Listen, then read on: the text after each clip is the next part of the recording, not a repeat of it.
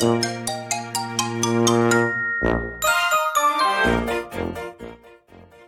い、どうも、タクです。ウォルト・ディズニー・ワールド旅行記5日目に入ってきました。今日はですね、マジック・キングダム2回目に訪れるんですけども、僕の中ではですね、このウォルト・ディズニー・ワールド旅行の一番の目的がですね、この日にあったんですね。それが、 Keys to the Kingdom というですね、ガイドツアーを申し込んだんです。一人、だいたい2万円ぐらいで、結構な値段のするツアーなんですけど、このツアー何がすごいかって、マジックキングダムパークの裏側に入れるというツアーになっておりまして、僕は子供の頃に世界不思議発見というテレビ番組でこのツアーの存在を知ってから、もういても立ってもいられなくて、新婚旅行に行った時は絶対このツアーに参加しようと決めていたので、それがいよいよ実現できるというですね、本当に楽しみだったツアーになります。参加資格がありまして、16歳以上の大人であること、で、バックステージは撮影禁止の約束が守れることなどが条件としてあります。そして、申し込みがですね、アメリカにあるディズニーの専用番号に電話して予約しないといけないというので、あの、国際電話をする必要があるんですけども、もう僕たちはちょっとさすがに英語そこまでは喋れないので、あの、英語が喋れる友達に頼んでですね、予約を取ってもらいました。僕たちの場合は、当日朝9時に集合で、タウンスクエアシアターという、あの、初日にトーキングミッキーとグリーティングした建物でですね、受付を済ませてですね、専用の缶バッジ、名前入りの缶バッジですね、とトランシーバーを受け取ります。そして、このツアーにはランチもついているので、ランチのメニューをここで選びます。そして、時間になったら、だいたい10人ぐらいのグループで出発します。ガイドキャストの方が1人ついてですね、最初はパークの中を歩きながらですね、ウォールト・ディズニー・ワールドのパークができた生い立ちだったりだとか、ディズニー・ワールドでは現在6万人のキャストが働いているだとか、メインストリート USA がですね、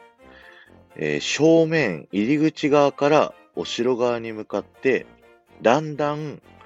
えー建物が小さくなって、道が細くなって、お城までの距離が遠くまで見えるようにできているなどですね、ものすごく貴重なお話が聞けるというツアーになっております。ちなみに、すべて英語のツアーになっておりますので、英語ができないという方もですね、でも楽しめるかな？ディズニー好きだったらめっちゃ楽しめるツアーだと思います。こちらのマジックキングダムのメインストリート USA にも、東京ディズニーランドのワールドバザールの2階にウォルト・ディズニーの名前があったようにですね、こちらもですね、ウォルト・ディズニーさんの名前がですね、建物の2階の窓に、えー書かれていました。そしてこのツアーですね、いくつかアトラクションも乗ります。で僕たちの場合は、まずはジャングルクルーズに乗ったんですけど、カリブの海賊に乗る場合もあるそうです。えージャングルクルーズはですね、あの、スキッパーという、あの、ガイドをやってくださる方の代わりに、このツアーのガイドさんが、えー一緒に乗ってですね、案内をしてくれるんですけど、あの、ウォルト・ディズニーがジャングルクルーズを作りたかった時に、本物の動物を使いたかったんだけど、あの、そこができなくて、オーディオアニマトロニクスを使ったという話であったり、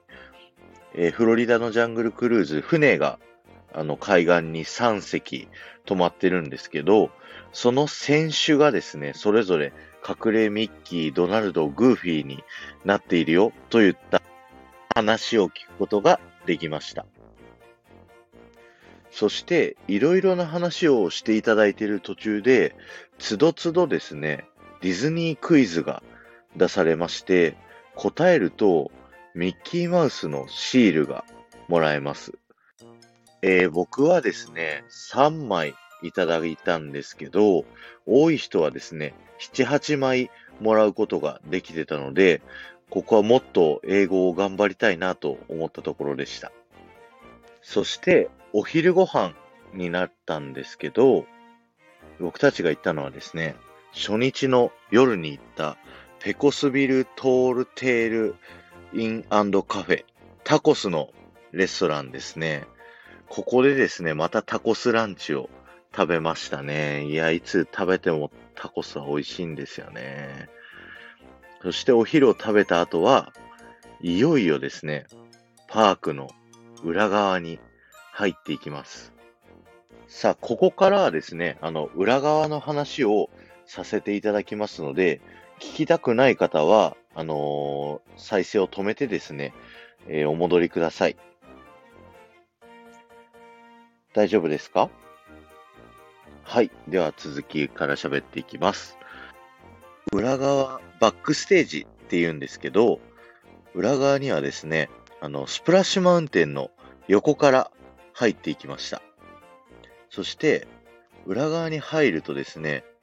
黄色い線がですね、地面に引かれておりまして、この線をですね、越えると、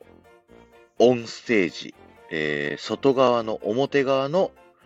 えー、舞台になりますので、キャストの皆さんは、ここで切り替えてくださいね、というラインが引いてあります。そのラインを越えた先に見えたのが、もうまさに裏側の世界なんですけど、まず最初に見えたのは、キャストさんの乗るバスを待つバス停がありました。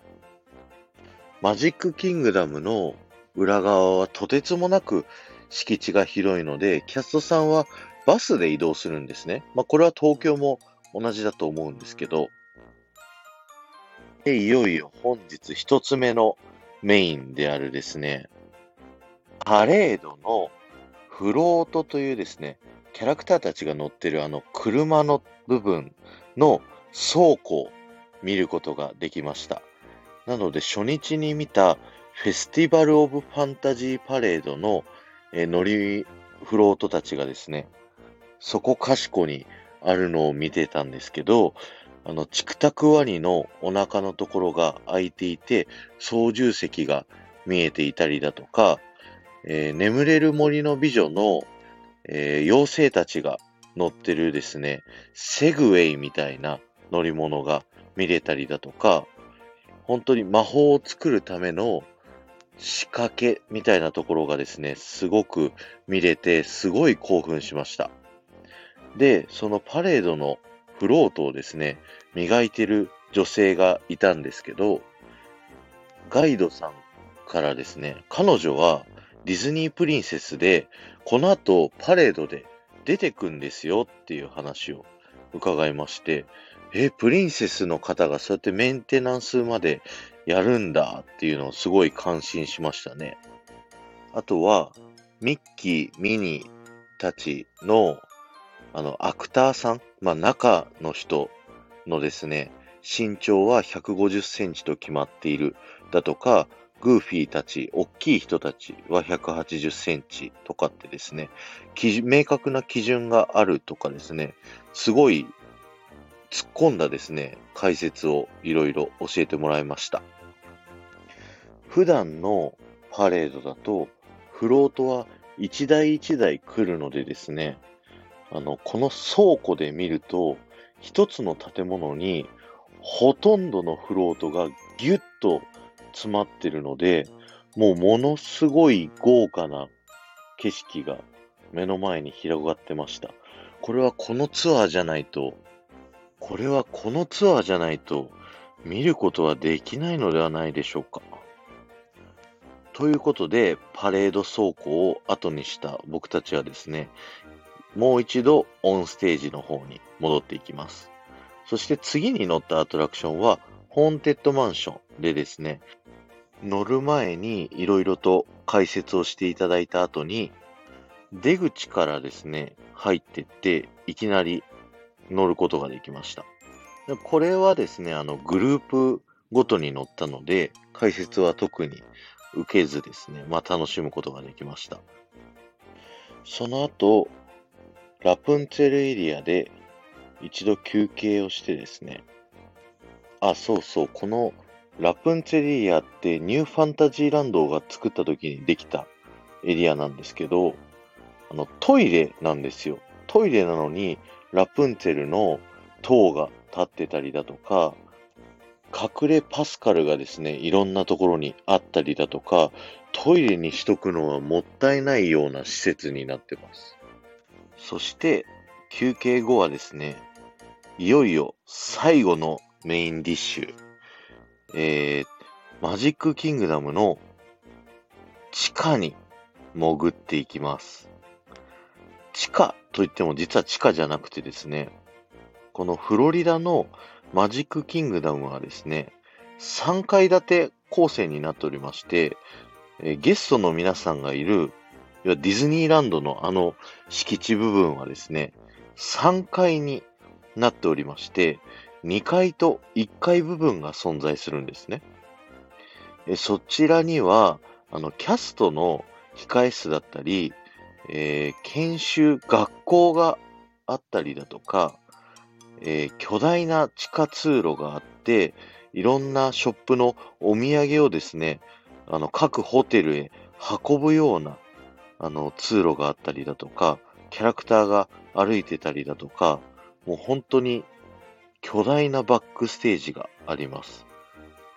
そして今回僕たちが行ったのはですね、ミッキーのフィルハーマジック横から、え地下に、いや、2階に降りていきまして、キャストさんの学校を見たりだとか、地下の地図を見たりだとか、ここからアドベンチャーランドだよとか、いろいろ看板がいっぱいあるんですよ。そういうところを見ながらですね、えシンデレラ城をえ上から下にですね、一本大きい地下通路が走ってるんですけど、そこをですね、歩いて通りました。いやー、本当に嬉しくて、もうニヤニヤが止まらなかったんですよね、本当に。はい。で、ダンサーさんの控え室とかがあって、ここからですね、あの、お城のショーに上がってって踊り出すというですね、ところを見ることができました。そして、シンデレラ城を通過した後、メインストリート USA の地下あたりになるんですけども、壁にですね、パーク作りに関わる写真パネルだったり、解説などが飾ってありました。ここでですね、以前、ワールドバザールの会をやった時に喋らなかったロイ・ディズニーさん、えウォルト・ディズニーのお兄さんが出てくるんですけども、ウォルト・ディズニーがマジック・キングダムを作っていたんですけど、オープン直前にウォルトは亡くなってしまうんですね。で、ロイ・ディズニーさんは、ウォルト・ディズニーの意思を継いでですね、このマジックキングダムを完成まで最後まで作り上げたというですね、実はこのマジックキングダムっていうのは、ロイ・ディズニーさんが作ったパークになるんですけど、でもそれをですね、ロイさんは主張せず、ウォルト・ディズニーさんを前面に押し出しているというところが、すごい僕の中ではグッときて、このウォールト・ディズニー・ワールドという、このリゾートの名前もですね、もともとはディズニーワールドという名前にするはずだった、予定だったんですけども、ここをですね、ロイ・ディズニーさんが、ウォールト・ディズニーをみんなから忘れさせてはいけないという意思でですね、ウォールト・ディズニー・ワールドという名前を付けたんですね。なので、オンステージの部分でも、ウォールト・ディズニー・ワールドの歴史を紹介する施設があったりするんですけども、そこではですね、ウォールト・ディズニーが前面に押し出されていて、ロイ・ディズニーさんはあんまり出てこないんです。でも、こちらの地下のKeys to the Kingdom に申し込んだツアーの人たちが見れるこの地下の通路の壁の資料たちにですね、そのウォルトの意思を継いで、ロイ・ディズニーが、こう、頑張ってきたっていう記録が残されていてですね、本当に僕はあの、泣きそうになりました。そして、この地下の資料にはですね、今後の世界のディズニーリゾートのですね、えー、新しくできるアトラクションの資料なども書かれていて、えー、ウォルト・ディズニー・ワールドに今年できるレミーのレストランだったり、スペースマウンテンの横にできる予定のトロンのアトラクションの資料だったりだとか、いろいろな資料を見ることができましてですね、本当にこのツアー参加してよかったなぁと思いました。以上でですね、このツアー終わりになります。えー、メインストリート USA の地下から地上に上がってですね、タウンスクエアシアターの横に出てきて解散となります。えー、大体5時間ぐらいのですね、ガイドツアーになるんですけど、本当に行ってよかったと思いますので、皆さんもぜひ行ってみてください。僕が説明した内容はですね、もうほとんど一部になるので、もうぜひぜひ行ってみてください。ちなみにバックステージツアーですね、もう一つバックステージマジックというツアーがありまして、こちらはですね、4パーク全部のバックステージに入るっていうツアーもあります。今回の旅ではこちらは行けなかったので、次回行くときはこちらの方に参加したいなと僕は考えてます。さあ、長々と喋ったんですが、この時点でまだ2時なのでですね、あのー、まだまだ続きます。今日は長いです。さあ、ツアーが終わった後はですね、メインストリート USA で、ちょっとショッピングタイムでですね、エンポーリアムという一番大きいお店だったり、えー、こっちは4パークそれぞれにスターバックスが入ってたりするので、そこでちょっと休憩をしたりしながらですね、3時まで待って、3時のフェスティバル・オブ・ファンタジー・パレードをですね、見ました。さっき裏側で見てたですね、フロートたちなので、もうすごい感慨深いパレードでしたね。たださっきのお姉さんがどの人だったか全然わかんなかったですけどね。パレードを見終わった後はですね、シンデレラ城の裏側にある、えプリンセスとグリーティングできるですね、施設にファストパスを取っていきました。えー、今回僕たちがグリーティングできたのは、プリンセスと魔法のキスのティアナとですね、ラプンツェル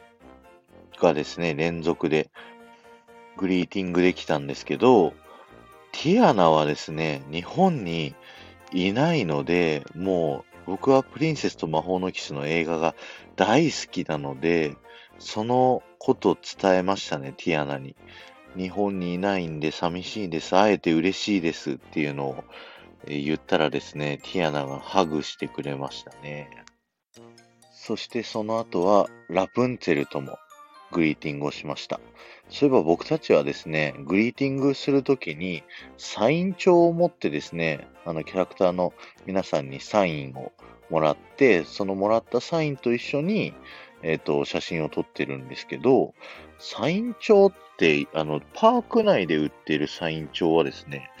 ちょっとちっちゃいんですよね。任天堂スイッチぐらいのサイズになってるんで、なんかもっとでかいのがドーンと欲しかったんで、いろいろお店の中を探してですね、あのー A4 用紙ぐらいのミッキーの絵のお絵かき帳みたいなのがあったんで、それをですね、サイン帳代わりにして、キャラクターたちにですね、大きく書いてって言って書いてもらってますね。で、書いてもらってる間に、僕たちが、あの、新婚旅行で日本から来たんですよっていう説明をするのがすごい定番ですね。その後キャラクターごとに結構特徴ある返し方をしてくれるなっていう感じでした。その後はですね、美女と野獣エリアのですね、ガストンズターバンという日本にもあるガストンのレストランに行きまして、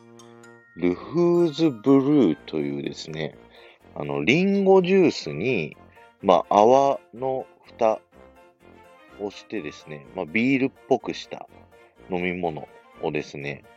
飲まさせていただきました。で、日本ではあの、まだ座れないガストンのあの、椅子も座って写真が撮れたりとかしましたね。その後はチュロスも食べましたね。こっちのチュロスは長いですね、日本のより。えーその後は、えートゥモローランドに行きまして、アトラクションに乗ったんですけど、乗ったのがですね、カルーセル・オブ・プログレスというですね、観客席が回ってシーンが切り替わっていくというですね、アトラクションで、東京にも昔あったですね、ミート・ザ・ワールドみたいなアトラクションになります。で、そこでオーディオアニマトロニクスの、えー、人たちが出てきて、まあ、テーマソングを歌うんですけど、ふんふんふんふんふんふんふんというですね、実は東京ディズニーランドのトゥモローランドでも BGM として流れている曲がですね、このアトラクションのテーマソングになっております。ディズニープラスでですね、見れるミッキーマウスの新シリーズワンダフルワールドっていうアニメのおせっかいテクノロジーというですね、話でもミッキーがこの歌を歌っております。その次はですね、スペースマウンテンに乗るんですけども、こちらのスペースマウンテンはですね、ディズニーランド鉄道の外側に建物があるのでですね、乗り場に行くまでに結構遠いですね。でも日本のスペースマウンテンよりすっごい大きいんですよ。なぜかっていうと、実はですね、こちらのスペースマウンテンは2コースあるんですね。あの、こないだ言った潜入の裏側みたいなちょっとした倉庫のコースではなく、ジェットコースターのコースがですね、まさに2つ並んでいて、ゲストは左右どっちかを選んでですね、乗るという形になっております。しかもですね、こちらのスペースマウンテン、1列、あの、東京は2人並んで乗るんですけど、こっちは1列になっているので、すごい小回りとかが激しいですね。しかも、乗ってる最中の写真も撮ってもらいます。そして乗り終わった後はですね、あの、通路が長いので、動く歩道で帰ってくんですけど、まあ、ディズニーが描いた未来の部屋みたいなののオブジェを見ながらですね、帰っていきます。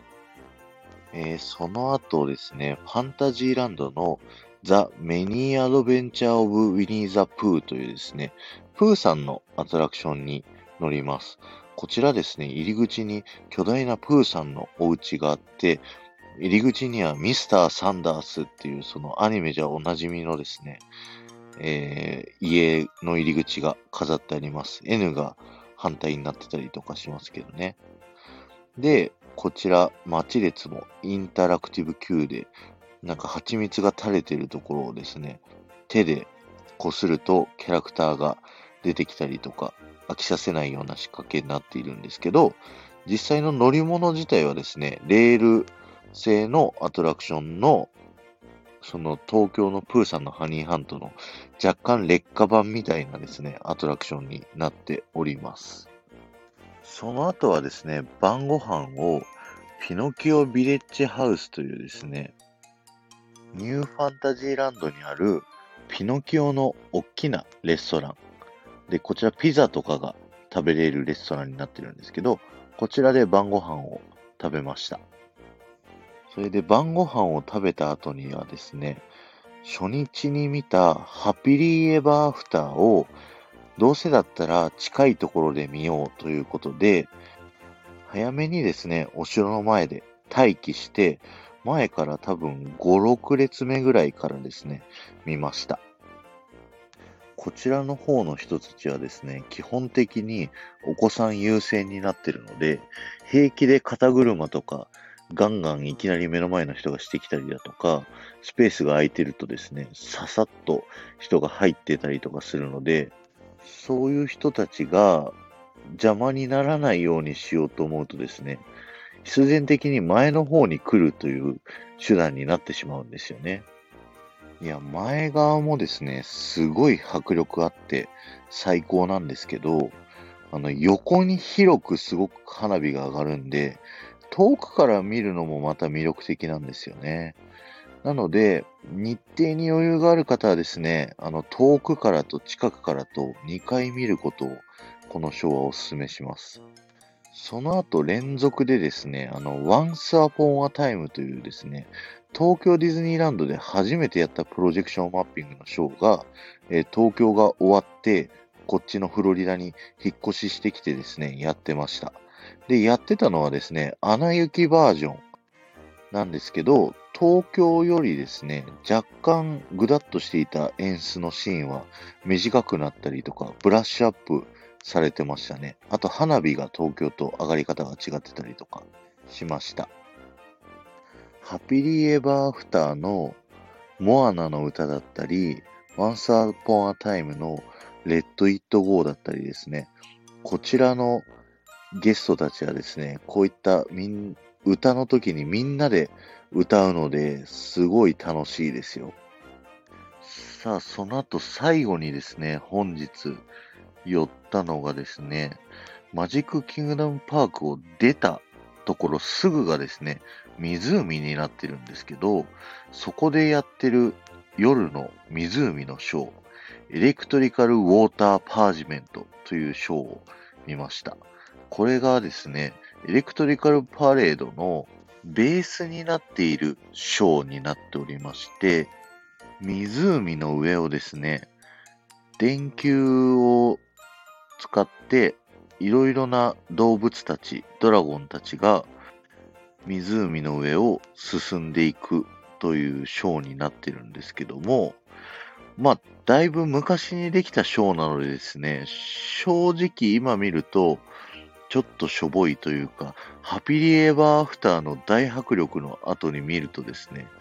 ちょっと違うなと思ってしまう感じのショーなので、まあ余裕がある方はですね、見ればいいかなっていうショーになります。パークに入らなくても見れますので、お得はお得です。これでですね、5日目は終了になりますね。